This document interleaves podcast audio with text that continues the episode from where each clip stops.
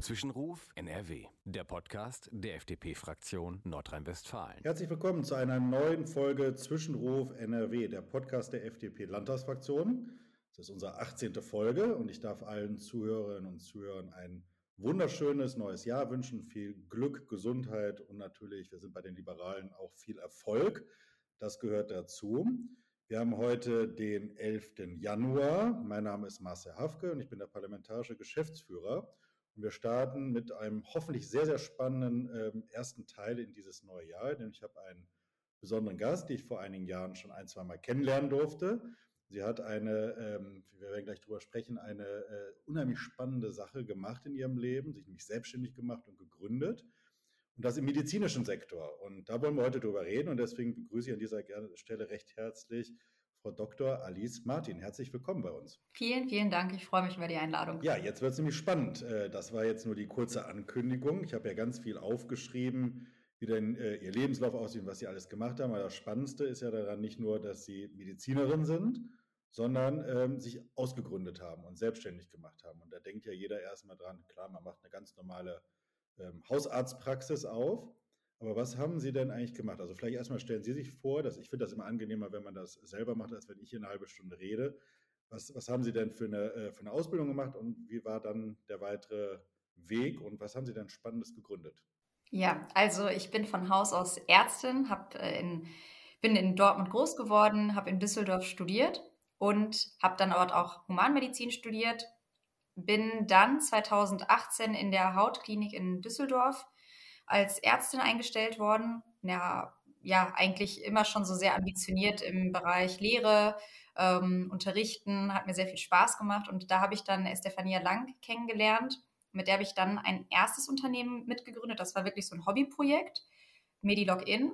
Und 2019 haben wir dann mit unseren Ehemännern zusammen Dermanostik gegründet. Es war nie geplant, dass ich etwas gründe, weil viele ja immer fragen, ja, äh, war das denn geplant? Also wenn man mich gefragt hätte damals, wäre ich jetzt in Dortmund, hätte eine Hautarztpraxis, wäre äh, sozusagen auch selbstständig, aber im klassischen Sinne. Und ja, würde eigentlich ein entspanntes, so denkt man zumindest, aber wenn man eine Praxis hat, ist es ja auch nicht zwingend entspannt, aber ein entspanntes Leben führen, wo die Regulatorik schon vorgegeben ist. Und jetzt äh, befinde ich mich als Unternehmerin und gestalte die Regulatorik mit auf einer ganz anderen Ebene. Äh, habe nebenbei noch ein paar Bücher geschrieben, das hat sich so ergeben, sowohl im dermatologischen Bereich als auch ähm, im, ja, sozusagen Digital Health Bereich. Und kann sagen, ich bin offen für alles, ich habe viel Freude, bin aber auch Unternehmerin mit Leib und Seele, also durch und durch. Das habe ich aber eben dann erst im Verlauf festgestellt. Das kann man ja gar nicht so studieren. Ja, also ja. sehr vielfältig. Autorin, Unternehmerin, Gründerin, ähm, das sind ja Ärztin, also das ist ja äh, eine ganze ja, Produktpalette sozusagen, die im Angebot ist. Und das ist ja spannend, das haben Sie ja direkt schon beschrieben, dass man ja ins, ähm, ins Berufsleben startet und gar nicht weiß, wo die Reise hingeht und dass äh, spannende Sachen passieren.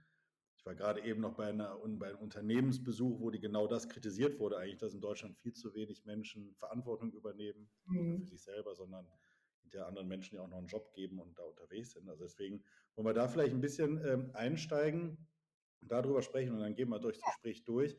Ähm, ähm, Dermanostik. Also ich habe die App ja schon gesehen in der Live-Anwendung. Ähm, zum Glück wenig bislang äh, in Kontakt geraten, weil ich da zumindest zum Glück toi, toi, toi, keine Probleme habe. Aber jetzt dürfen Sie mal richtig Werbung machen. Was ist denn Dermanostik für eine App? Was haben Sie sich denn da mit den anderen drei Partnern zusammen überlegt?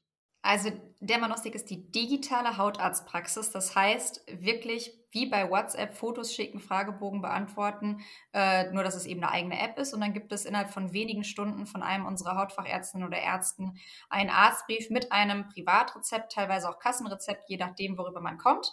Und das ist alles sehr digital. Das äh, Medikament wird dann nach Hause geschickt und man kann es in der Apotheke nebenan abholen eigentlich Tele Telemedizin, so wie ich mir nicht mehr einen Film irgendwo in der Videothek ausleihe, sondern den Computer anmache oder den Fernseher anmache und sage, ich schaue mir diesen Film jetzt an. Und das war der Anspruch, den wir im Bereich Dermatologie hatten. Ich habe ein Problem jetzt, ich kriege die Lösung jetzt. Und äh, wir haben jetzt so um die etwas über 200.000 Behandlungen digital durchgeführt, haben mittlerweile auch eine Vorortpraxis in Solingen ähm, und vereinen dort wirklich eine hybride Welt. Unten findet die klassische Behandlung statt und eine Etage drüber ist die digitale Behandlung. Das ist der Monostik. Ja, Wahnsinn. Und ähm, Vielleicht, also die Frage, die mir direkt damals schon, als ich sie kennengelernt habe, in den Kopf geschossen hat, also es beantworten ja, wenn man da ein Foto hinschickt, man hat da so eine Stelle, die einem komisch vorkommt, mache ich ein Foto von über die App, wie bei, ich bin ja Versicherungsvertreter, ich scanne meine Versicherungssachen ein und schicke die irgendwo hin. Und dann ist das kein Algorithmus, der das prüft, Nein. sondern da sitzen dann tatsächlich ja. Ärzte und die schauen sich das an und geben dann ein Feedback sozusagen.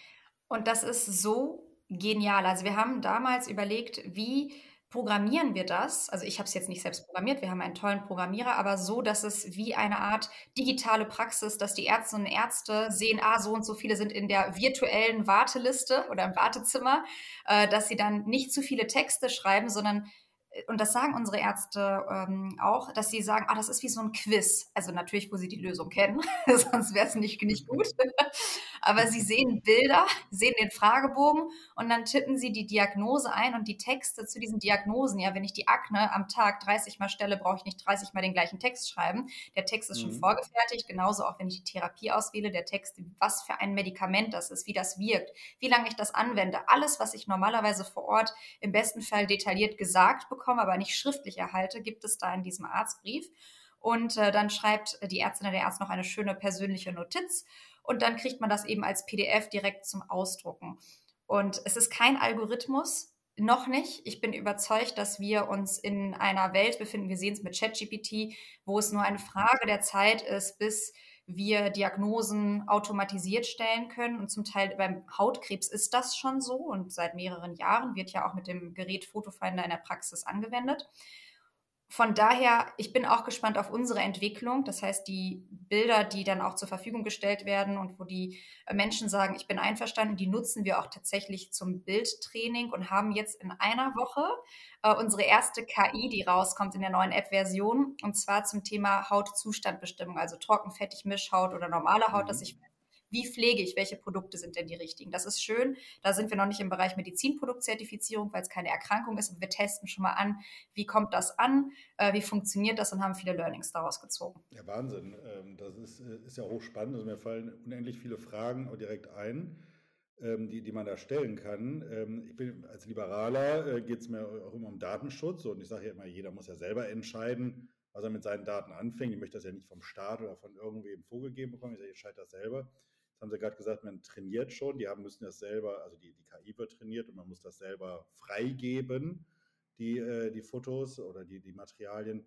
Wie funktioniert denn das Thema Datenschutz in so einer App? Gerade im Gesundheitswesen, man hört ja immer, dass das alles so kompliziert ist und deutsche Daten gar nicht genutzt werden dürfen oder sehr zu sparsam verwendet werden. Wie sieht denn sowas aus in so einer, in so einer neuen Anwendung? Ja, ich war auch in Berlin, als es einmal um so ein Brainstorming ging, ähm, wie können wir die Ethikanträge machen. Da wurde ich eingeladen, habe gesehen, es ist hochkomplex, wenn man sich erst im Nachhinein Gedanken darüber macht. Als wir das 2019 geplant haben, war uns klar, okay, wir werden viele Bilder generieren. Wir setzen jetzt ein Konzept auf in der App, damit wir von vornherein das Einverständnis bekommen. Und dann haben wir uns mit einem externen Datenschutzbeauftragten beraten, das auch rechtssicher gemacht, also im Sinne von, wenn ich eine App bin und wenn ich sage, ich spende meine Daten, dann dürfen die auch benutzt werden zu Trainingszwecken. Und diesen Prozess hatten wir ab Tag 1. Jetzt gibt es nochmal die zweite Sache. Wir sind äh, TÜV Datenschutz zertifiziert. Das war es ist ein Riesenprozess. Und wenn ich mir gucke, wie viele hunderte an Seiten wir gemacht haben, wie viele Schulungen wir intern immer haben und worauf wir alles achten müssen, was auch wichtig und gut ist, kann ich sagen, Datenschutz ist nicht einfach nur ein Begriff, da stecken Prozesse hinter. Wir haben eine Vollzeit äh, festangestellte, einen externen Datenschutzbeauftragten. Da fließen mehrere hunderttausend Euro im Jahr nur, damit wir diese Daten sichern und machen da auch regelmäßig Pen-Tests, also Penetrationstests, im Sinne von, dass jemand externes versucht, ähm, mhm. uns zu knacken. Und natürlich wo das auch erlaubt ist, dass man das versucht. Also es ist Teil dieser Prüfung und der äh, Rezertifizierung. Ähm, also das erstmal zum Thema Datenschutz. Und dann gibt es nochmal eine zweite Instanz, wenn wir über Medizinprodukt ähm, über Zertifizierung sprechen, die beinhalten auch immer einen Teil des Schutzes, des Datenschutzes, aber wir haben auf jeden Fall schon mal die reine TÜV-Datenschutzzertifizierung durchgeführt. Das war 2021. Ja, Wahnsinn. Also das ist ja, äh, ist ja spannend. Aber also ich habe ja jahrelang auch Digitalisierung gemacht im Landtag. Da schließen mir an, das eine ist jetzt die meine persönlichen Daten, wenn ich in Behandlung bin oder die dann auch trainiert werden können. Ähm, aber das reicht ja nicht, um so eine KI äh, anzutrainieren, die, die Bilder, die Sie wahrscheinlich haben. Da braucht man ja Millionen Bilder. Ähm, wie, wie kommt man denn an die ran? Müssen wir die jetzt irgendwo einkaufen? Kriegen wir die alles nur von den Chinesen oder können wir da auch an die deutschen Daten zugreifen, ja. die bei anderen Ärzten sind? Mhm, und das ist genau der, der Punkt, wenn ich mir nachträglich das Einverständnis, also ich kann nicht davon ausgehen, dass alle Patientinnen und Patienten einverstanden sind. Das heißt, ich müsste mir das Einverständnis holen. Und gerade Krankenhäuser haben diesbezüglich große Schwierigkeiten, denn sie besitzen mhm. viele Daten, aber haben nicht standardisiert diese, diese Datenspende äh, abgefragt. Das ist bei uns anders und von der Menge an Zahlen befinden wir uns und gehen in Richtung zwischen 800.000 bis einer Million Bilder, die wir haben, weil wir ja mehrere Perspektiven anfordern. Genau. Also es lohnt sich für uns, bestimmte Krankheitsbilder und vor allem auch, wenn wir im Bereich ähm, Kosmetik einsteigen, weil das einfach ist, wenn wir erstmal sagen, was ist denn die Hautfarbe? Da haben mhm. wir ja, können wir ja jedes Bild benutzen. Da geht es ja nicht um die Krankheit. Oder wenn wir sagen, Hautzustand trocken, fettig, Mischhaut, normal. Das können wir auch bei jeder Person, die das gespendet hat, nutzen. Und es reichen für eine gute, also das ist jetzt so mein Learning, ich bin auch im KI-Projekt bei uns mit drin, für eine gute Erstevaluation durch die KI, wenn man zwischen 500 bis 1000 Bildern pro Diagnose beginnt, dass man diese dann trainiert. Und danach fängt man mit dieser Feinjustierung an. Und wir haben bei den Top-Diagnosen immer mehr als ja, sagen wir mal so 8.000 bis 15.000 äh, Bilder und dann halt nochmal teilweise mal drei. Das reicht. Der Wahnsinn. 800.000 äh, Bilder, das ist ja tatsächlich schon eine Nummer, mit der man arbeiten kann. Das ist, ist, ja schon wirklich eine ganz, ganz, also hätte ich gar nicht gedacht, so viele. Das ist ja schon wirklich eine große Grundlage. Super spannend. Ja, wir haben weitergearbeitet, wir haben weitergemacht, seitdem wir uns das letzte Mal gesehen haben. Das stimmt, das stimmt, das ist auch gut so, aber äh, man macht sich ja gar keine Vorstellung davon, wie viel so an, an Material oder an Daten tatsächlich anfallen. Also das ist ja wirklich äh, super spannend. Mir ist ja zwischenzeitlich aufgefallen, das ist mir auch nicht entgangen, so ein kleiner Themenwechsel, dass ähm, sie natürlich eine super spannende Ausgründung hinter sich haben und da ja auch ein paar Auszeichnungen und Preise für bekommen haben, weil das ja mit das erste Produkt so ist auf dem Markt, was es gibt, also die erste, erste Dienstleistung. Ähm, Vielleicht können Sie mal einfach äh, beschreiben, weil das uns wirklich umtreibt. Wir haben ja eingangs gesagt, zu wenige Menschen übernehmen Verantwortung. Was macht das denn mit einem so eine, so eine Gründung? Äh, gehe ich einfach nur zum, zum Gewerbeamt und sage, hier, ich mache das oder kann ich die nächsten Wochen nicht mehr ruhig schlafen, weil ich kein einziger Prozess in diesem Land funktioniert? Wie, wie ist denn so, die, so eine Gründungsphase in Deutschland? Ja, also ich habe da so ein ganz schönes äh, Bild vor Augen. Also eine Gründung und die Art von Selbstständigkeit. Und ich meine nicht die klassische, wo wir schon vorgefertigte Wege haben, wie wenn ich mich als äh, Ärztin oder als Jurist selbstständig mache oder in Apothekenbranche, sondern wenn es wirklich so ein neuer Weg ist, ist es wie wenn ich Rennbahn einfach sage, so, ich setze mich hier in ein Rennauto und ich fahre jetzt einfach. Und dann sagt jemand, du, wenn du fährst, musst du aber immer über 200 sein. 200 km/h. Und dann denkt man sich, puh, ähm, ja, okay, ich mache das jetzt mal. Man fängt mit so einer Naivität an, macht sich auch gar nicht so viele Gedanken, was alles schiefgehen kann. Weil diejenigen, Genau, richtig, weil diejenigen, die zu viel Angst haben, sitzen da auch in der Regel nicht drin. Oder wenn sie drin sitzen, dann kriegen sie kalte Füße, dann beschleunigen sie auf 100 und merken, ah, nee, drüber möchte ich nicht gehen. Äh, vor allem, ich muss hier die ganze Zeit in die Kurve und wenn es brenzlig ist, was muss man machen? Nicht bremsen, sondern noch schneller fahren. Also es ist mhm. genau andersrum als im echten Leben. Und jetzt ist das Spannende, das, was passiert. Und das bemerke ich tagtäglich wir sind in einer Welt, da gibt es keine, in Anführungszeichen, Probleme, sondern wir suchen nach Lösungen. Und wenn wir jetzt gerade im Bereich Telemedizin sind, die Gesetze sind noch gar nicht da. Das heißt, wir agieren in einem Bereich, wo die Gesellschaft uns schon zeigt, das möchten wir haben, aber die Gesetzeslage noch nicht dorthin gekommen ist, zu sagen, ja, und hier sind übrigens auch die rechtlichen Rahmenbedingungen. Und dadurch, dass wir eine Diskrepanz zwischen äh, dem rechtlichen und den Bedürfnissen der Gesellschaft haben, in diesen Schnittstellen sind ja die brisantesten Unternehmen, finde ich immer, weil wir haben Prozesse, die dann entstehen. Ja, man sieht, liest man immer, der und der wird jetzt gerade verklagt oder wie geht man denn damit um? Und wir sehen es am besten Beispiel mit ChatGPT oder wir haben es auch mal mit TikTok gesehen, als dann plötzlich in manchen Ländern ist so, die werden jetzt hier wieder vom Markt genommen. Und äh, genau, Telemedizin ist jetzt auch einer der Punkte, wo ein starker Augenmerk drauf ist einfachstes Beispiel, wenn ich zu einem Arzt oder zu einer Ärztin gehe, dann, ähm, dann weiß ich ja schon, welche Praxis, ähm, wann ich meinen Termin bekomme. Also es ist einfach eine ganz andere Art und Weise. Jetzt, die Bilder sind dort und die werden bearbeitet. Ähm, und jetzt kommt natürlich die Regulatorik und sagt, okay, was ist das denn jetzt für ein Konzept? Wie funktioniert das denn, wenn Arzt-Patient-Kommunikation asynchron ist? Also viele Fragezeichen dahinter. Vieles ist nicht geklärt. Was ist mit Homeoffice für äh, die Ärztinnen und Ärzte? Dürfen die das machen oder nicht? Es wird zum Teil toleriert, ist aber eigentlich nicht möglich. So, und diese, diesen Mut, ähm, das ist eine Typsache. Wenn ich sicherheitsbedürftig bin, wenn ich wissen möchte, jede, jeden Monat habe ich mein Gehalt dann, und ich muss mir keine Gedanken machen, dann ist eine Gründung deutlich schwieriger und kostet mehr Energie von der eigenen Persönlichkeit her, als wenn ich sage, ja, ich weiß gar nicht, wo ich in drei Monaten stehe. und es gab auch für uns Situationen, wo wir manchmal dachten, boah, wir hoffen, dass wir in einem Monat die Finanzierung durchkriegen, ansonsten mhm. melden wir Insolvenz an. Und dieses, ja, wie soll ich sagen, ähm, diese Toleranz, manchmal die brenzlige Situation zu akzeptieren und dann entgegen des Sicherheitsgefühls zu bremsen und sogar noch stärker reinzugehen. Das ist super herausfordernd, total schön. Man kommt auch richtig an eine Entwicklungsstufe und man merkt dann im Alltag, wenn man Personen begegnet, ähm, die ähnlich denken, wie, ja, befruchten klingt jetzt so negativ, ne? oder, kann falsch interpretiert werden, aber wie äh, inspirierend und potenzierend das sein kann. Und das ist halt genau diese Schnittstelle, die mich antreibt und sehr, sehr glücklich in meinem Alltag macht, auch wenn es viel Energie kostet. Ja, das glaube ich sofort. Also es ist schon, ist schon ein Abenteuerritt, den man da äh, hat. Es wäre ja viel bequemer, irgendwo angestellt zu sein oder äh, sich tatsächlich einen klassischen Weg zu gehen mit einer normalen äh, ähm, Hautarztpraxis vor Ort. Das wäre ja der normale Weg. Sondern die Frage allein solche, was Sie gerade angesprochen haben, kriege ich überhaupt Geld, Investoren ausreichend und kriege ich den Monat überbrückt und dann den nächsten, die nächste Entwicklungsphase zu nehmen, weil so eine App zu programmieren und diese ganzen rechtlichen Fragestellungen, die kosten ja alle Geld ohne ja. Ende. Ähm, war das denn schwierig in Deutschland daran zu kommen, an Geld, an Investoren oder ähm, ähm, Startkapital zu organisieren? Also jetzt, wo ich mehr Erfahrung habe und wo ich auch einmal im Silicon Valley war und wo ich gesehen habe, was für andere Tickets es gibt, ja. kann ich sagen, ja, es war schwierig. Das ist einfach wie, wenn man, man kennt das ja, manche Lehrer waren besonders schwierig, da hat man die eins so gut wie gar nicht bekommen und nebenan wurden die verschenkt, also von den Noten her, und dann stellt man plötzlich fest, ach so, wäre auch einfacher gegangen, aber es war halt, man hat erstmal im ersten Moment keinen Vergleich. Ähm, ich würde jetzt retrospektiv oder prospektiv bei der nächsten Gründung vieles anders machen.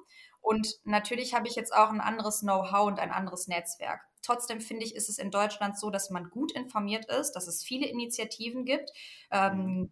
Hubs zum Beispiel oder äh, Finanzierungszuschüsse und auch sowohl mein Mann als auch ich haben vom Gründerstipendium mhm. ein Jahr lang mhm. gelebt. Okay. Also von daher, ich bin sehr dankbar und finde, Deutschland hat eine gute Infrastruktur. Aber es hat gerade im Bereich Investoren weniger Risikobereitschaft mhm. und auch weniger Kapital. Und das merkt man aber erst im Vergleich, wenn man im Ausland ist. Und dann saßen wir, äh, ich war jetzt mit der Telekom sozusagen in den USA, da spricht man ab Tickets, also kleine Tickets, fangen ab 10 Millionen an. Kleine, das sind die kleinsten Tickets.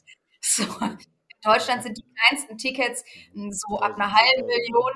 Ja, genau. Also, also Business Angels, da sind wir bei den Business Angels, also wenn wir jetzt zum Beispiel äh, über VCs sprechen, dann sind ja. wir meistens bei 500.000 und in den USA die sagen, okay, 500.000, das lohnt sich für uns nicht. Also wir wollen immer, äh, dass wir mindestens bei 10 Millionen starten. Der Nachteil als auch Vorteil, wenn wir in den USA sind, dann investieren die hohe Summen mit einem unfassbaren Potenzial. Da sind auch ganz viele Geschäftsmodelle, wo ich den Kopf schüttle und sage, das kann gar nicht funktionieren. Also viele Blasen.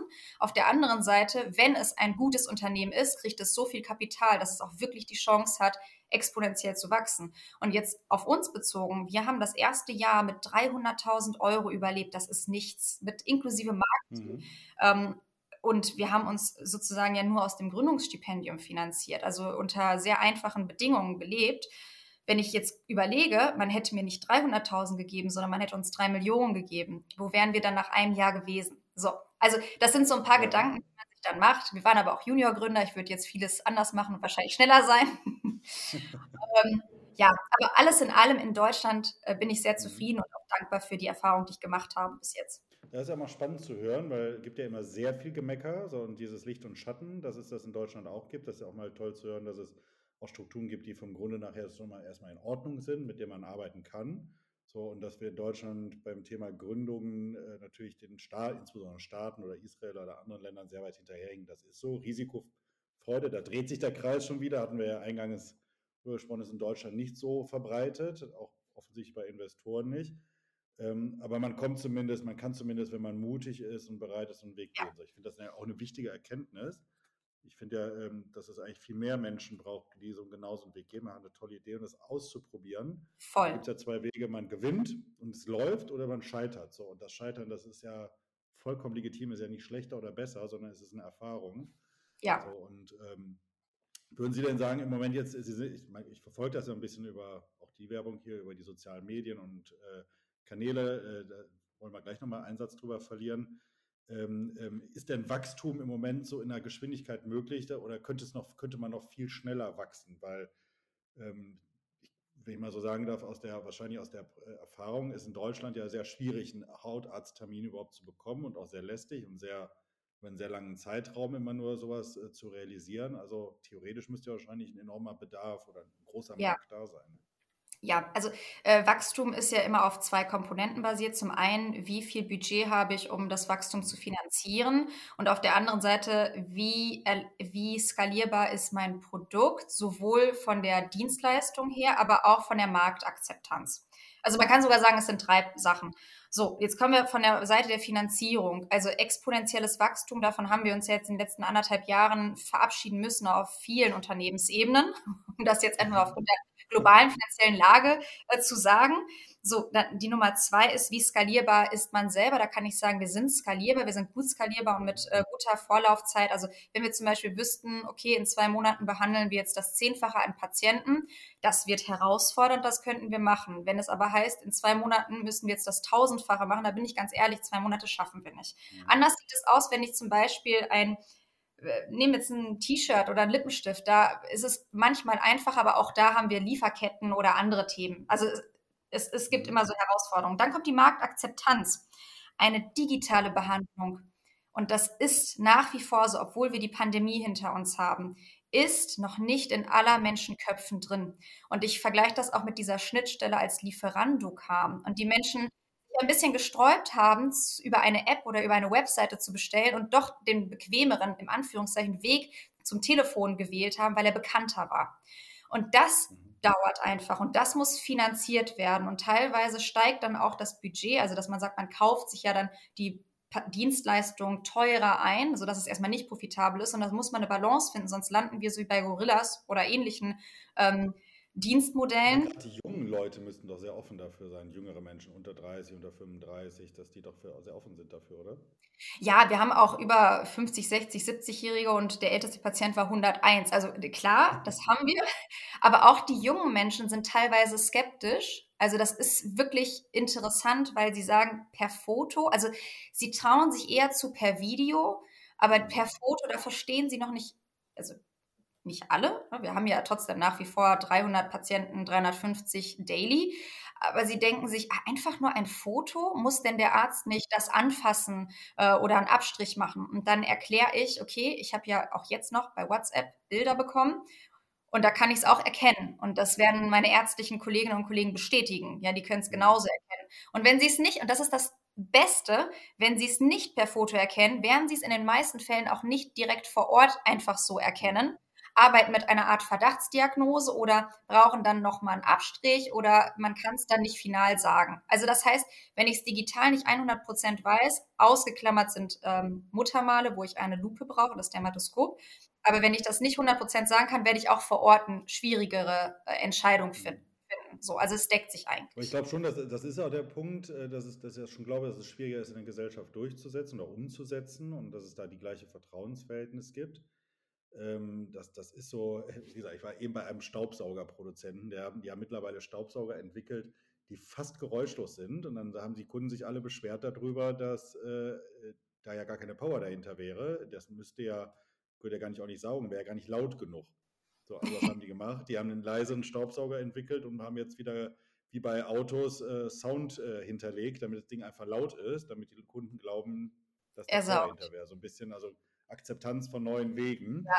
So, das ist, ist natürlich schwierig. Vielleicht mal die Frage, so, so einen kleinen Randgestreift. Also bei, bei Hauterkrankungen oder Hautveränderungen kann ich es mir noch vorstellen, weil das kann ich über einen digitalen Bildschirm oder das Foto oder Video ja sehen. So, das, äh, gibt es denn, Stichwort Telemedizin, ähm, andere Bereiche, wo das genauso gut funktionieren würde? Also ich sage mal Röntgen oder ja. Inneres ist natürlich ein bisschen schwierig, höchstwahrscheinlich, weiß ich, ich bin ja kein Arzt, aber gibt es andere Bereiche, wo das auch so gut funktionieren würde?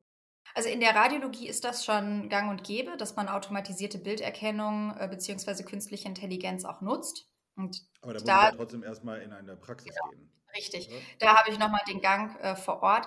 Im Bereich der Augenheilkunde gibt es zum Teil auch die Möglichkeit, über Apps äh, Sachen mhm. auszumessen. Alles, was visuell ist, geht. Äh, das ist übrigens auch im Labor so. Also im Labor, wenn ich, da gehe ich natürlich auch hin, aber die äh, Labormedizinerinnen und Mediziner, die haben auch ein Programm, das wertet alles automatisiert aus. Also das heißt Bilddiagnostik, überall da, wo Bilder entstehen und seien es Zellen, die ähm, man als Bild erfasst, da können wir schon Algorithmen bzw. KI nutzen und sind im Bereich der Digitalisierung sehr fortgeschritten. Alles, wo ich gynäkologisch oder äh, abdominell oder ähm, im Ohr, im Hals etc. aktiv reingucken muss, da werden wir, denke ich, in den nächsten paar Jahren keine Lösung finden. Also ich denke das jetzt für mich, heißt nicht, dass nicht mhm. doch irgendetwas kommt und wo, wo wirklich aktiv operiert werden muss, sowieso nicht. Ja, okay, ja. das oder so nicht. Aber zum Beispiel wären ja äh, denkbar, wenn ich zwar, um reinzugucken, zum Arzt muss, so dann machen die ja im Regelfall Untersuchungen, dass man die hinterher aber digital behandelt. Also was ich ja teilweise sehr störend finde, dass man für jede, jetzt habe ich zwei kleine Kinder, wenn man da mal was hat, dass ich jedes Mal zum Arzt gehen muss und nicht mal eben, wie wir das jetzt machen, einfach einen Videocall oder einen Telefoncall machen kann und mal eben das Kind zeigen, sprechen. Jetzt gibt es ja manchmal nur eine Grippe oder eine, andere Erkältung, wo ich nicht wirklich zum Arzt für muss, aber ich brauche ein Medikament. So, dass, äh, das, ich finde es wirklich sehr, also in meiner persönlichen Situation sehr anstrengend. Voll. Voll. Und da glaube ich, also wir könnten ganz vieles automatisiert messen. Wir könnten den Urin, wir könnten Blut, äh, ne, wenn man jetzt sagt, man punktiert das. Also das mhm. könnte man zur Erleichterung oder Vereinfachung unabhängig von der Ärztin oder dem Arzt machen und dann diese Ergebnisse zur Verfügung stellen. Da kann ich ja schon merken, sehen, sind Entzündungswerte da? Also Beispiel, wenn jetzt eine Grippe da ist, ist sie bakteriell oder ist sie viral bedingt, dann schaue ich mir einfach, sind Entzündungswerte im Blut da. Wenn der Entzündungswert jetzt äh, CRP als Beispiel nicht da ist, dann weiß ich, hm, dann wird es eher in die Richtung virale Infektion gehen, dann brauche ich jetzt schon mal erstmal nicht über ein Antibiotikum nachdenken. Und diese Sachen erleichtern es ja ich, also ich fände es total toll, wenn wir da auch was finden. Das ist aber gesteuert von, ja, nicht von unter, einzelnen Unternehmen. Da braucht man nämlich so viel Budget und so viel Regulatorik, weil dann kommen zu Recht die Eltern und sagen, okay, aber das ist jetzt alles eine Privatleistung. Wer ist denn alles über privat versichert? Und da kann der Arzt oder die Ärztin auch nicht oder auch die, die Labormedizin sagen, das mache ich für ein Apfel und ein Ei. Also es sind höhere Summen. In der hm? Weil das ja die Frage der, eine, eine, Kernfrage ist, die Abrechnungsfrage. Wie ist das denn bei Ihnen? Zahlt, zahlen das die Kassen, also jetzt nicht die privaten, ja. sondern die, die gesetzlichen? Weil das wäre ja dann bei den anderen Maßnahmen ja eigentlich auch der Fall, dass die Kassen darüber abrechnen ja. könnten. Richtig, also wir haben einige äh, gesetzliche Krankenkassen, die das übernehmen. Das ist einmal die Barmer ähm, als zweitgrößte Einzelkasse oder drittgrößte, wenn man das, je nachdem, wie man das betrachtet. Die nutzt uns in ihrer Teledoktor-App, da sind wir integriert die wie aktiv, einige BKKs und wir sind noch in anderen Ausschreibungen gerade dabei. So, warum? Aber nicht grundsätzlich alle Gesetze. So, weil, genau, noch nicht. Und warum? Ja, ja. Weil, weil es gibt ja. keine Abrechnungsziffer für das Kassensystem. Das heißt, äh, man guckt im Katalog, ja, wie rechne ich das denn ab? Moment, es ist ja keine Videokonsultation. Äh, ja, es ist ja auch nichts äh, Telefonisches. Ja, dann habe ich ja jetzt nichts, was ich abrechnen kann. Und um dieses, um diese Gesetzeslücke zu schließen, da muss man wirklich eine neue Ziffer, das muss regulatorisch durch mehrere Instanzen und dauert zwischen fünf bis acht Jahren. Und da hängt. Ach du grüne Neune. Ja, also wir sind in diesem Prozess gerade drin, aber da ist die, der Knackpunkt, warum es nicht für alle gilt. Und dann kommen wir übrigens in das nächste Problem, weil jeder Arzt, jede Ärztin hat ja eine Budgetierung. Also das heißt, ich kann jetzt nicht sagen, ich behandle als Praxis, wie wir das gemacht haben, 200.000 plus Patientinnen und Patienten. Plus, von wo behandle ich eigentlich? Also ursprünglich, als das System für die Krankenkassen, die KV-Sitze entstanden ist, ist das ja je nachdem, in welchem Bundesland. Jetzt behandeln wir aber deutschlandweit. Mhm. Und es ist eine neue Art der Medizin. Und selbst da, wenn wir mit der KV sprechen, der Kassenärztlichen Vereinigung und auch mit der Ärztekammer, dann sagen die, wir sind hier überfordert. Man hat ja nie darüber nachgedacht, dass ein Arzt, eine Ärztin gar nicht äh, nur in einer Region von x Kilometern behandelt, sondern bundeslandübergreifend. Und da sehen wir einfach, auf welche Herausforderungen wir gerade stoßen und was wir jetzt versuchen neu zu implementieren. Also finde ich ja ganz toll und mutig, da äh, den Druck zu machen und da Wege zu finden, aber auf der anderen Seite auch erschreckend, wie, viele Jahre diskutieren wir jetzt über Digitalisierung und im Übrigen auch schon über Telemedizin im Landtag? Also kann ich mich daran erinnern, seitdem ich dabei bin, das ist jetzt auch 13 Jahre her. Ja. ist, nicht mein Fach, ist nicht mein Fachbereich, aber man kriegt ja die Debatten trotzdem mit. Wird über Telemedizin gesprochen, wie wichtig das ist, gerade im ländlichen Bereich und so weiter und so fort, dass nach 13, also mindestens 13 oder 15 Jahren nicht in der Lage ist, da solche, solche Veränderungen anzupassen, dass abgerechnet werden kann. Also eine Dienstleistung, die erbracht wird, auch vergütet wird. Das ist schon. Äh, ja, das äh, macht mich etwas nachdenklich, wie man dann in dem Tempo in der Welt mithalten äh, kann, weil wir eigentlich, wie wir gerade gesprochen haben, ja noch in andere Bereiche übergehen kann und die Menschen haben eh schon Schwierigkeiten, Arzttermin zu bekommen. Da gibt es eine Option, zumindest äh, schnell schon mal einen Ersteindruck haben oder vielleicht sogar schon eine Behandlung zu bekommen oder auch ein Rezept oder ein Medikament. Also das ist schon, das schon äh, bereitet mir ein bisschen Sorgen, weil da ist die Politik ja offensichtlich in die Regulatorik sehr, sehr langsam. Ähm, macht einen, darf ich mal so zurückspielen, macht einen als Politiker irgendwie manchmal ein bisschen macht- und fassungslos, weil wir sitzen ja da eigentlich, um Entscheidungen zu treffen. Und wenn man sowas hört, ist das schon frustrierend. Ist es auch, und es, es, sind sehr viele Stakeholder, weil das geht ja los. Wir, das sind ja öffentliche Gelder, wenn wir über die gesetzlichen mhm. Krankenkassen sprechen. Dann haben wir auch noch die KV und dann haben wir noch die Ärzteschaft. Und das alles unter einen Hut zu bringen, plus äh, dann auch noch eine Gesetzeslage zu finden, ist klar, dass das dauert. Also es ist nicht wie, ich finde ja, wenn wir Deutschland betrachten, ist es ja wie ein Unternehmen, ja, äh, nur dass wir so viele verschiedene Interessen haben und wer entscheidet eigentlich, wer wägt was ab? Und diese Partikularinteressen, das ist ja auch in großen Unternehmen, wenn dann diese Politik, die interne Politik losgeht, es ist nichts anderes, genau.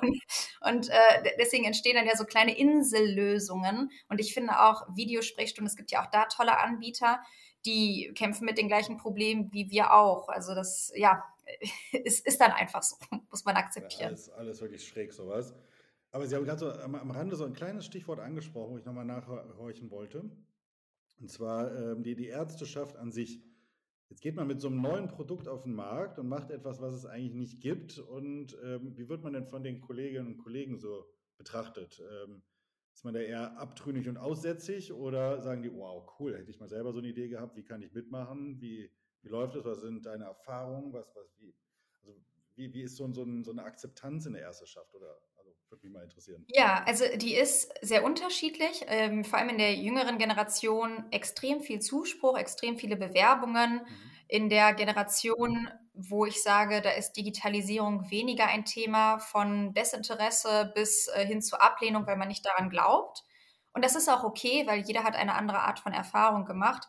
Aber insgesamt glaube ich, dass viele Ärztinnen und Ärzte sich wünschen, digitaler arbeiten zu können, aber nicht unter den aktuellen Bedingungen. Also das kann nicht sein, dass ich eine Videosprechstunde mache, aber ich muss dabei in meiner Praxis sitzen und ich muss den Patienten dann aktiv sozusagen, ich gucke dann einfach an einen Bildschirm und ich habe keine Zeitersparnis und ich habe auch keinen Budgetvorteil. Dann lohnt es sich nicht, weil das länger dauert, weil die Technik noch dazu kommt, weil ich dann doch nicht alles erkennen kann und sehen kann. Und mhm. da ist der Punkt, weswegen viele schon frustriert sind und von vornherein sagen, die Digitalisierung klappt nicht, aber sie haben es auf eine falsche Art und Weise erfahren.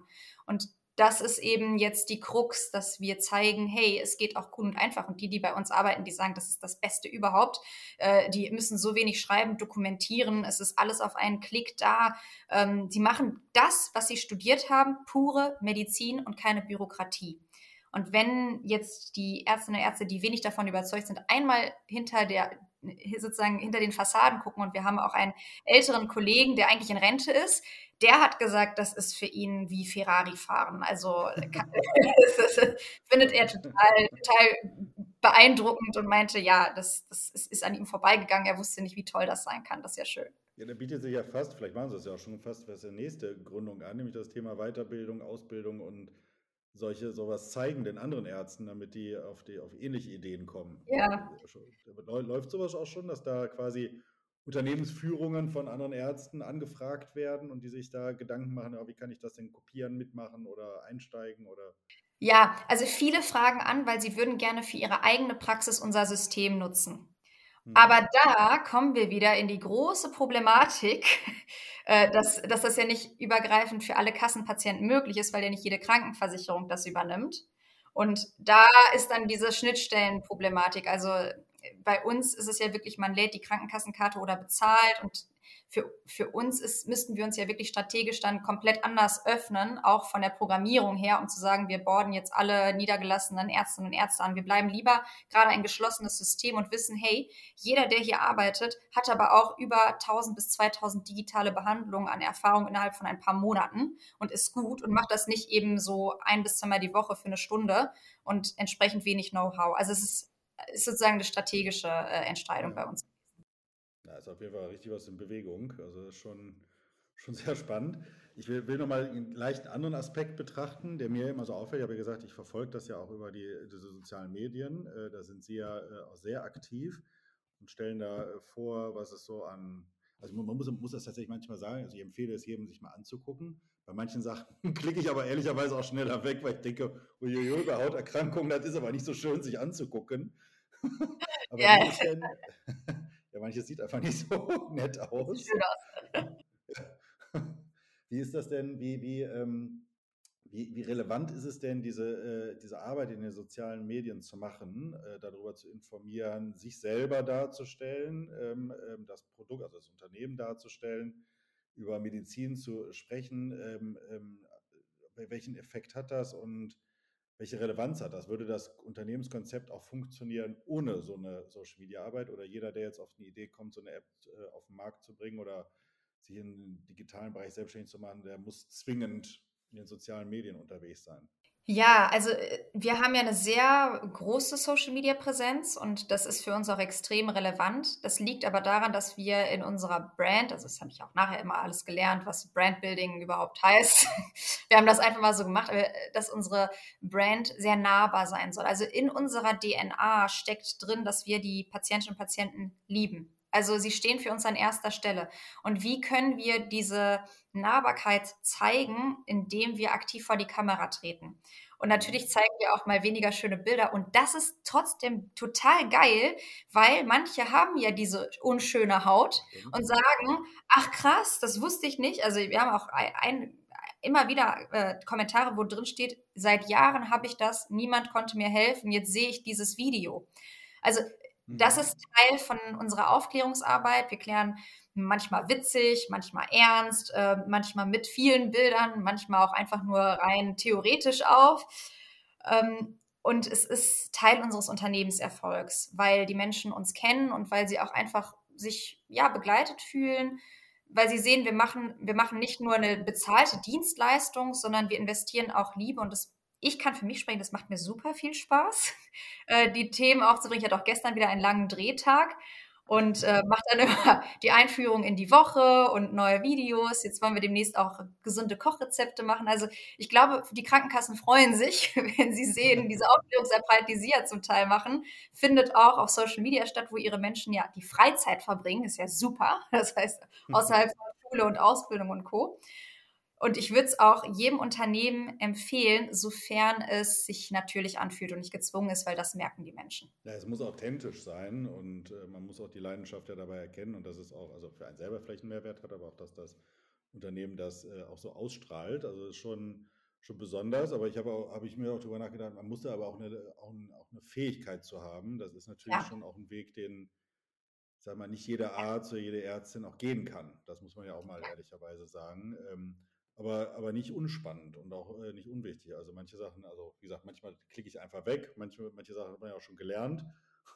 also ist auch, da ist was, da muss man ja auch ehrlich mal rück, rückkoppeln. Ich bin ja aus einem guten Grund nicht Arzt geworden, weil ich ja. manche Sachen auch vielleicht nicht, nicht sehen kann oder nicht äh, möchte. So und ähm, aber finde find das trotzdem sehr, sehr, sehr authentisch und habe nur darüber nachgedacht, was wäre, wenn äh, sie das so nicht machen würden, ob dann der Erfolg der gleiche wäre. Und das ich glaube nicht. auch bezweifeln, genau. Ja. Ich glaube nicht, weil es ist so, es ist, macht so viel von uns aus und auch in unseren Unternehmen beschäftigen wir so viele Menschen damit und es ist ja auch eine meiner Haupttätigkeiten vor der Kamera.